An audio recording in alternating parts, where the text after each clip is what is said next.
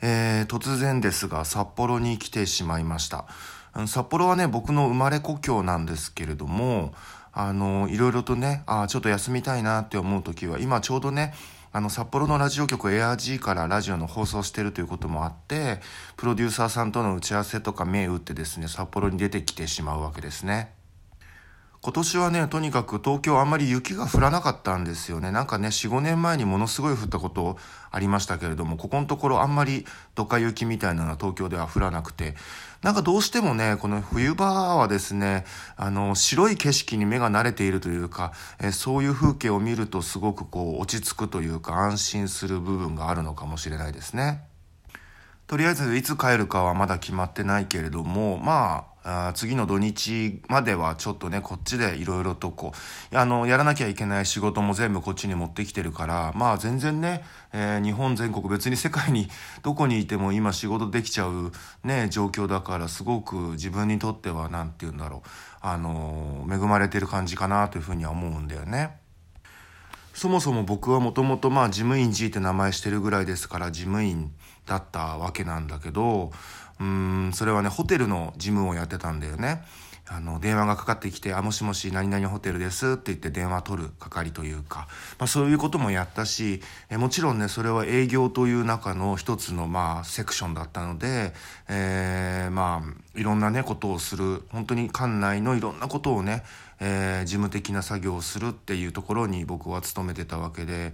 あのー、その当時ですよ12年前ですか13年前か、うん、インターネットで音楽をこうやっていこうっていう人たちが徐々に増え始めた頃に僕もね時を同じくしてそれを見つけてまあ今に至るってわけなんだけれどもとにかくねやっぱりなんだろう同じ事務所でずっとこう仕事をしているのももちろんね好きな部分はあるんですけどもあのちょっと外に出て行ってね、えー、まあ、外回りみたいなのがすごく僕はやっぱり向いてるなというふうなね、えー、思ってるから結構その時はほら地方で、え、仕事してたんだけれども東京の本社にね、え、何か資料を持っていくみたいな時はあの僕はその休みの日がもちろんホテルマンっていうのはね土日なかなか休めないんですけども、え、平日にね、えまあ休みを取る時に僕はそのえー、音楽のねイベントを作ったりとかするために東京に行ってたからあじゃあついでに持ってきますよみたいな感じでまあちょくちょくね そういうなんだろううん、外回りごっこみたいなことはしてたみたいな。やっぱり当時から好きだったんだろうねそういった生活がね。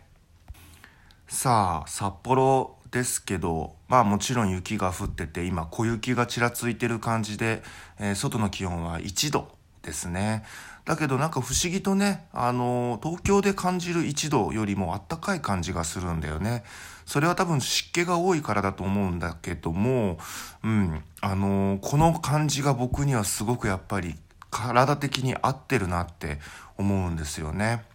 でしかもね札幌の人たちっていうのは基本的に雪が降っているところを避けて歩く傾向があるつまりあの地下がすごく発達してる街だから、駅から出てね、まあ僕は今日ホテルに泊まらなきゃいけないんだけれども、ホテルまでは、もうできるだけ地下のとあの道路を使う、地下通路を使う、えー、ようにですね、えー、もう体がその、あの、地下を歩いてても、その上がね、今何条何丁目、何条何丁目っていう言い方をするんだよね。こう、札幌っていうのは5番の目になってるから、あの、例えば南三条、えー、西西4丁目とか言われたら、えー、その座標に向かって X 軸、Y 軸みたいな感覚で歩いていけば着くっていうすごく便利なね、まあ、京都で言うと、ほら、あの、通りの名前が一つ一つ決まってるでしょ？姉さん、なんだっけ、姉さん六角タコ錦なんていう歌がありますけどね。まあ、それが札幌はもっと簡単に数字になってるっていうだけの話なんだよね。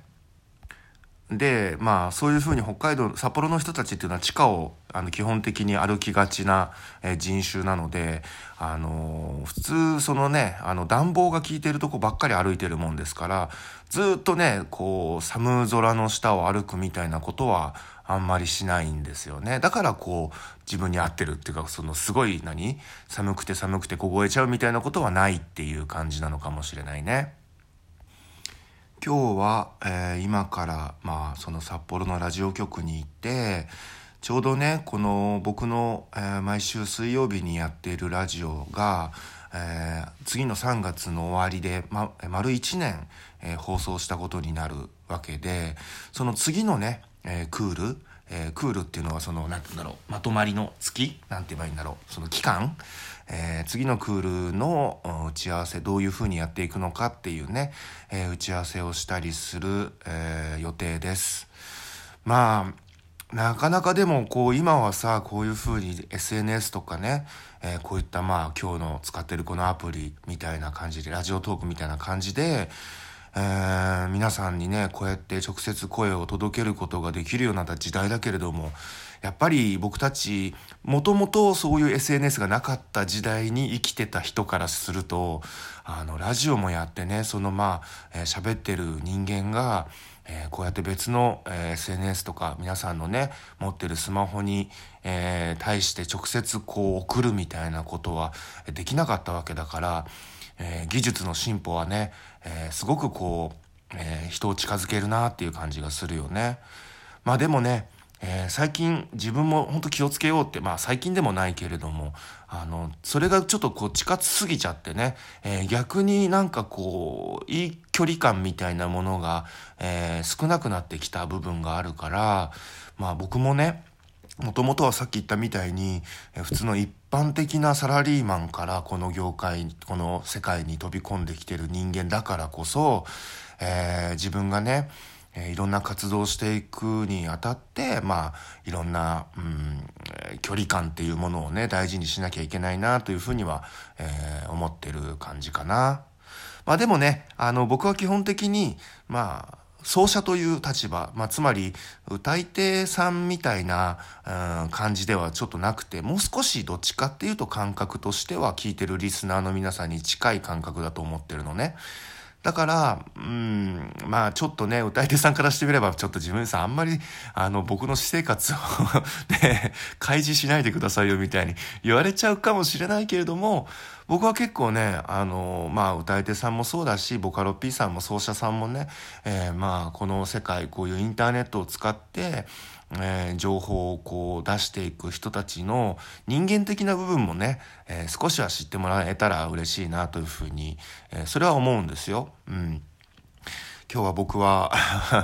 えー、新千歳空港で、えー、ラーメンを食べました。うん。手鹿がラーメンっていうね、手鹿がってちょっと難しい字を書くんだけれども、あの、お弟子さんの弟子にかがむっていう、えー、屈伸の屈くっていう字ね、えー、を書いて手鹿賀という町があるんですけれども、まあその名前がついたラーメン屋さんに行ってきました。えー、新千歳空港にはあのラーメンが食べられるいっぱいいろんなね種類のラーメン屋さんが集まっている、えー、ところがあってまあ僕は最近その昨日もちょっと言ったっけ、えー、小食になっちゃったからなかなか一杯分は食べれないんですよ普通に、えー、挑んでもね。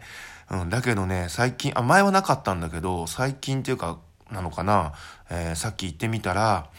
あの、どん、あの、結構ね、多くの店で、あの、ミニラーメンっていうのが、あの、発売されてて、えー、前はね、えー、海光っていうラーメン屋さんでしかミニラーメンはなかったと思ったんだけれども、えー、今行ってみたらね、いろんなお店でミニラーメンがあったので、きっとね、えー、僕以外の人たちは、えー、それをミニラーメンを2つとか3つとか食べていろんな種類楽しんでるんだろうなって思うんだけれども、うん、僕にとってはまあその半ラーメンがちょうどいいのかな、えー、そういう、えー、そういうね、まあ、今ほら、えー、食品ロスをなくそうっていうね、えー、動きがありますから、え、僕にとってはちょっとそれはありがたいかなっていうふうに思ってます。まあ、そんなわけでね、今日の夜は、えー、ラジオのプロデューサーさんと一緒に、えー、最近できた札幌の人気のね、お店をちょっと覗いて、ワインでも飲んでこようかななんて思ってます。じゃあね、またね。